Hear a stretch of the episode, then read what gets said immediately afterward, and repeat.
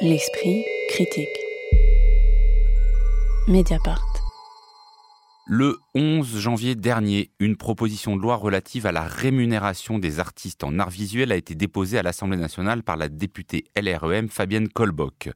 Elle s'inscrit dans la continuité du rapport Racine de février 2020 qui cherchait à redéfinir la rémunération des artistes et à lutter contre la précarité de nombre d'entre eux, ne bénéficiant pas du système de l'intermittence, à l'instar des musiciens, comédiens ou techniciens de la musique, du cinéma et du spectacle vivant. En outre, dans le cadre d'expositions, l'immense majorité des établissements s'exonèrent de toute rémunération, prétextant une contrepartie indirecte, en l'occurrence la visibilité et la promotion qui est accordée aux artistes présentés. Est-ce que, euh, Victoria, vous pouvez nous détailler cette proposition de loi, nous expliquer peut-être pourquoi elle arrive aujourd'hui et en quoi la situation des artistes d'art visuel est particulière par rapport euh, au reste du monde culturel? Alors, cette proposition de loi, elle proposait trois choses, dont une mesure phare, celle d'instaurer une rémunération minimale obligatoire lorsqu'un artiste expose dans une institution qui bénéficie de subventions publiques. Alors, pour comprendre pourquoi ce projet de loi répond à un vrai problème de précarité pour les artistes, il faut juste se rappeler de ce qu'est l'économie euh, de vie d'un artiste. Un artiste, euh, il va vendre son travail et c'est de la vente de ses œuvres qu'il va vivre. Mais avant d'accéder à ça et aux expositions qui vont lui permettre de faire connaître son travail et donc de le vendre, il faut affronter au préalable un certain nombre de difficultés financières et matérielles qui sont assez euh, importantes. D'ailleurs, selon le livre de Frédéric Patureau et Jérémy Siniglia qui est paru en 2020 sur le sujet, 15% des artistes en France déclarent même avoir payé pour exposer. Mais cette loi, euh, c'est pas du tout le premier essai pour essayer de, canaliser euh, ce problème. Déjà en 1957, il y a une loi qui est devenue ensuite l'article L122-2 du Code de la propriété intellectuelle qui prévoit sans l'ombre d'un doute que la rémunération des artistes au sens large euh, doit être rémunérée lorsque leurs œuvres sont exposées en public. C'est comme ça, par exemple, qu'en France, euh, un chanteur ou un musicien euh, se voit rémunéré quand son morceau passe à la radio, à la télé ou même sur Spotify. Alors, en France, euh, contrairement à d'autres pays comme le Canada où le droit de monstration est systématiquement appliqué, ça s'appelle comme ça, droit de monstration. C'est pas très joli, mais on voit ce que ça veut dire. Voilà. En France, euh, il faut dire que, par exemple, en 2016, seuls 20% des artistes déclaraient avoir été rémunérés pour exposer. Il faut dire aussi que, par exemple, il y a certaines institutions qui en sont conscientes. Par exemple, euh, les rencontres photographiques d'Arles, en 2018, avaient euh, introduit pour la première fois une rémunération des exposants à hauteur de 500 euros par exposant. Ça, en fait, il faut rappeler aussi que cette année-là, le budget euh, des rencontres photographiques d'Arles était de 7,5 millions d'euros, dont 40% provenaient de la billetterie. Donc 500 euros par exposant par rapport au budget global, on fait le calcul. En 2019, Franck Riester, alors ministre de la Culture, s'était saisi de la chose justement et avait publié une recommandation sur la rémunération euh, des artistes pour la représentation publique de leurs œuvres. Euh, ça s'était suivi ensuite en, février 2020 de la publication d'un rapport qui avait été mené par Bruno Racine, qui est l'ancien directeur du Centre Pompidou et de la BNF, qui avait relevé une énorme fragilisation des conditions de vie et de création depuis 30 ans et qui proposait justement des pistes de redéfinition des schémas traditionnels de rémunération des artistes et d'adapter finalement les politiques publiques aux besoins des artistes. Mais comme chacun sait, bah, février 2020, mars 2020 est arrivé et le Covid a complètement enterré ce rapport. D'ailleurs, la crise du Covid et les premiers confinements n'ont fait que renforcer la précarité de certains artistes. Et c'est pour ça qu'à ce moment-là, par exemple en mai 2020, il y a un certain nombre de tribunes qui sont parues dans plusieurs journaux, notamment une tribune euh, d'artistes indépendants qui s'étaient alliés avec des auteurs indépendants pour demander par exemple l'établissement d'une intermittence euh, des arts et des lettres, comme il peut y avoir euh, déjà cette intermittence pour les comédiens et les musiciens. Bref, euh, cette proposition de loi, elle permettrait aux artistes d'accéder à une rémunération supplémentaire à celle des ventes de leur travail, et ce n'est pas de refus, puisqu'il faut rappeler que, toujours en 2016, 46% des artistes avaient déclaré avoir plusieurs activités pour pouvoir se rémunérer et vivre de leur travail. Cette loi, à elle seule, clairement ne pourra sûrement pas régler ce problème de fragilisation des conditions de vie des artistes, mais c'est déjà un pas. Et d'ailleurs, on peut repenser au, rapport de Bruno Racine en février 2020, qui pointait du doigt le manque d'organisation des artistes pour faire entendre leur voix. Alors, il faut peut-être se pencher vers euh, des laboratoires d'idées ou autres associations d'artistes comme Économie solidaire de l'art, l'Abuse ou même la DAGP, en fait, qui, est au plus près des réalités euh, des artistes, pour essayer de comprendre, en fait, euh, quelle pourrait être la solution qui pourrait être rapportée justement aux personnes qui font les lois? Magali Le Sauvage et Chris peut-être on fait un tour de table sur cette proposition de loi et qu'est-ce qu'elle euh, parce que je pense qu'il y a un constat partagé hein, sur la précarisation particulière des artistes en art visuel. Est-ce que euh, ce type de proposition est susceptible d'y répondre? Et euh, est-ce que c'est un choix entre différents modèles qui existent que peut-être vous pouvez nous réexpliquer ce qu'on appelle le modèle par jeton, le revenu universel ou l'extension du système de l'intermittence, qui sont un peu les trois grands types de rémunération qu'on peut imaginer. Magali Le Sauvage. Oui, alors après, on peut rentrer dans les choses assez techniques, mais je crois ce qu'il faut peut-être souligner, c'est la philosophie qui sous-tend ça, c'est-à-dire en fait, euh, euh, quel est le statut que notre société veut accorder à l'artiste, et on peut même étendre ça aux travailleurs de l'art, parce qu'en fait, on parle des artistes, mais ça concerne aussi tous les gens qui travaillent, euh, les indépendants du secteur de l'art, donc les curateurs, enfin les commissaires d'exposition, les régisseurs, les critiques d'art, etc. Et à ce titre, je vous conseille fortement de lire un livre d'Aurélien Catin, qui est un membre du collectif Labuse que Victoria mentionnait. Ce livre qui s'appelle Notre condition, essai sur le salaire au travail artistique, qui est paru en, paru en 2020 chez Riot Éditions et qui est disponible en PDF librement sur Internet d'ailleurs. Donc chacun peut aller euh, le consulter où il explique en fait très bien que euh, la question c'est euh, la différence entre rémunérer les artistes, il parle des artistes auteurs parce que lui-même est écrivain, donc les artistes mais aussi les auteurs, soit faire le choix de rester sur le droit d'auteur, c'est-à-dire qu'en fait on rémunère les personnes sur des, par rapport à des objets euh, qui sont mis en vente, des livres ou des œuvres d'art, ou faire le choix de ce qu'il appelle le salaire à vie, qui en fait n'est pas vraiment le revenu universel. C'est-à-dire qu'en fait, l'idée, c'est que euh, les personnes considérées et reconnues comme étant des personnes dont l'activité principale est d'être artiste ou auteur perçoivent une rémunération quand euh, ils ne peuvent pas euh, euh, vendre assez d'œuvres ou avoir assez de revenus. Donc en fait, ça revient à étendre le système de l'intermittence du spectacle aux artistes auteurs.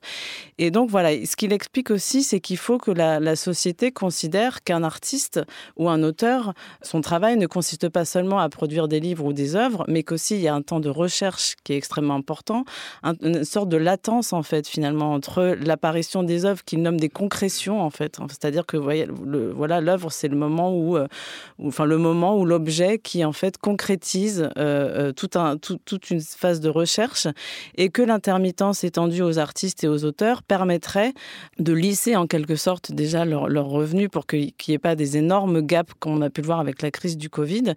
Mais ce qui est important, c'est aussi que la société se rendre compte que euh, les artistes sont des travailleurs en fait et que l'art ce n'est pas juste une occupation éthérée comme ça euh, où, les, où, en fait les artistes sont coupés des choses matérielles euh, les, que les artistes ont aussi besoin de d'argent de vivre euh, concrètement et que l'art est un travail comme un autre en fait. Comme un autre? Oui, euh, la proposition de loi euh, propose de rémunérer les artistes à hauteur de euh, 100 euros pour une exposition collective et 1000 euros pour une exposition monographique. Je trouve que c'est très très maigre, ça reste en fait très très maigre parce qu'en effet ça ne prend pas en considération tout le travail de recherche, donc c'est la question qu'on se pose. Après en effet il y a la question d'intermittence, mais on sait que pour cela il va falloir que les artistes, pour obtenir le statut d'intermittent, qu'ils fassent un certain nombre d'heures, et c'est pas dit en fait compte que les artistes arriveront à faire ce nombre d'heures pour ensuite à la fin avoir le statut d'intermittence. Je pense qu'en effet, comme vient de le dire Magali, la question euh, est une question euh, structurelle. La question est structurelle. Pourquoi? Les actrices et les acteurs de l'art, les travailleuses et les travailleurs de l'art, comme les, les, artistes, les critiques, les régisseurs, comme tu viens de le dire, etc., je pense que ce sont les premiers subalternes de l'art. Bah, Est-ce Pas... que c'est le même statut pour un régisseur et un artiste? On peut dire que l'artiste est un subalterne de l'art? Je pense que ces personnes-là, et j'élargirais même aux stagiaires, eux, aux, étudiants ou étudiantes qui ont des postes de billetterie, etc. Bon, c'est pas exactement la même chose, mais il me semble que dans l'économie générale de l'art, ce sont les premiers subalternes de l'art. J'ai dit bien les premiers subalternes de l'art.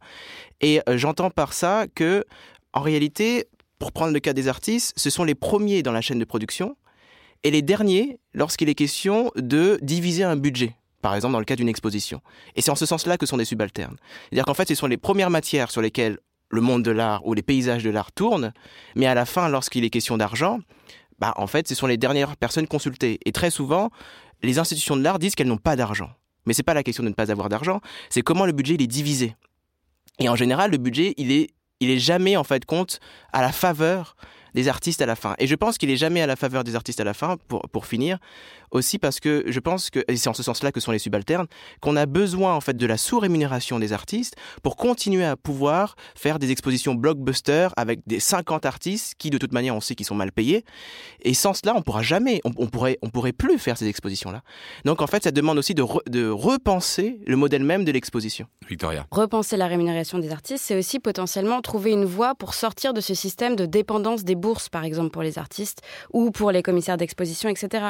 Puisque en fait, euh, à chaque fois, donc euh, les, artistes essayent de remplir des dossiers, ça prend un temps fou, pour obtenir des potentielles bourses qui sont souvent publiques. Il y a un moment où ça met en place un certain académisme finalement, un, art qui serait validé justement par euh, les, les, gens en place pour valider les dossiers et pour ah oui, ça peut influencer sur les formes. Vous Exactement. La, la, manière dont aujourd'hui c'est rémunéré. Bah, je pense en tout cas que c'est un peu excluant de certaines formes d'art, puisqu'en fait, euh, il y a beaucoup d'artistes qui dépendent, enfin, dont la, production et en fait même le mode de vie dépendent de l'obtention de ces bourses, puisque c'est une manière de produire des œuvres, mais aussi de vivre pendant la production de ces œuvres-là. Et forcément, en fait, il y a un moment où en fait le soutien public ou le soutien privé euh, par l'intermédiaire des bourses est aussi un peu contestable, puisque ça impose aussi une espèce de dynamique de mérite qui va à l'encontre aussi de euh, ce temps long dont les artistes ont besoin pour produire. Répondre à des dossiers et à des, des appels de bourse, etc., c'est extrêmement long, c'est beaucoup de paperasse. Souvent, les artistes ne savent pas le faire en plus. Donc, ils, se, sont obligés de s'entourer. Et en fait, pour, bah, pour s'entourer, il faut avoir des moyens ou être suivi par des galeries qui font ce travail-là à la place. Magali Le Sauvage. Euh, oui, pour donner un peu des chiffres, parce que c'est important, justement, les membres de l'économie solidaire de l'art ou de l'abuse euh, travaillent beaucoup sur des, propositions concrètes. Et euh, il faut savoir qu'il y a entre 40 et 50 000 artistes qui sont affiliés à la Maison des artistes. Donc la Maison des artistes, c'est les plasticiens, mais ça peut être aussi les, les graphistes, etc.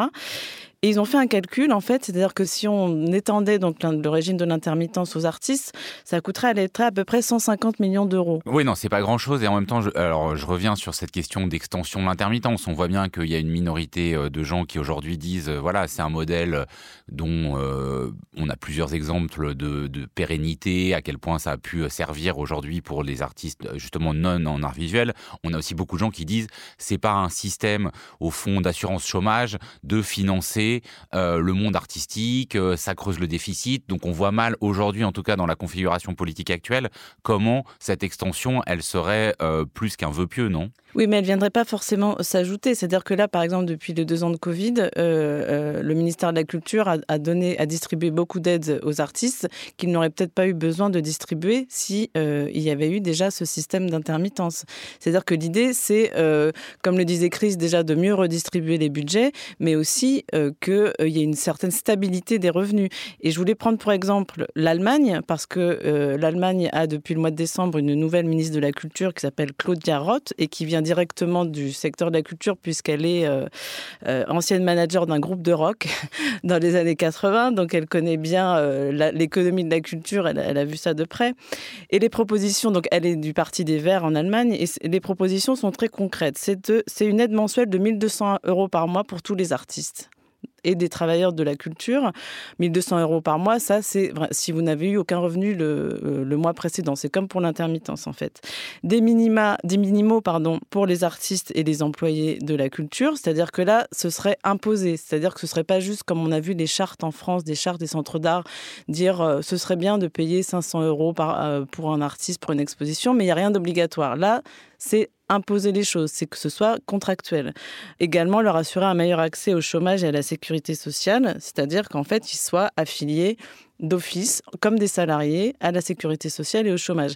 Ça, c'est des propositions concrètes et l'Allemagne est en train de les faire. Donc, euh, je pense qu'en France, on est tout à fait capable de s'y atteler aussi. Oui, mais justement, est-ce que définir comme ça un système de rémunération, ça catégorise pas les artistes, euh, entre guillemets, euh, officiels des autres? Parce qu'on peut pas dire aujourd'hui que le monde artistique a été abandonné post-pandémie. Il y a récemment eu un rapport du Conseil d'analyse économique qui montrait qu'il y a eu 14 milliards donnés à la culture, c'est-à-dire plus de trois fois le, budget habituel du ministère de la Culture. Mais pas aux artistes. Bah, ceux qui étaient à la Maison des artistes ont quand même reçu des aides conséquentes et peut-être que justement ça a séparé les artistes qui étaient à la maison des artistes des autres. Enfin voilà, comment est-ce qu'on équilibre? Est-ce qu'il faut, euh, la rémunération questionne aussi le statut.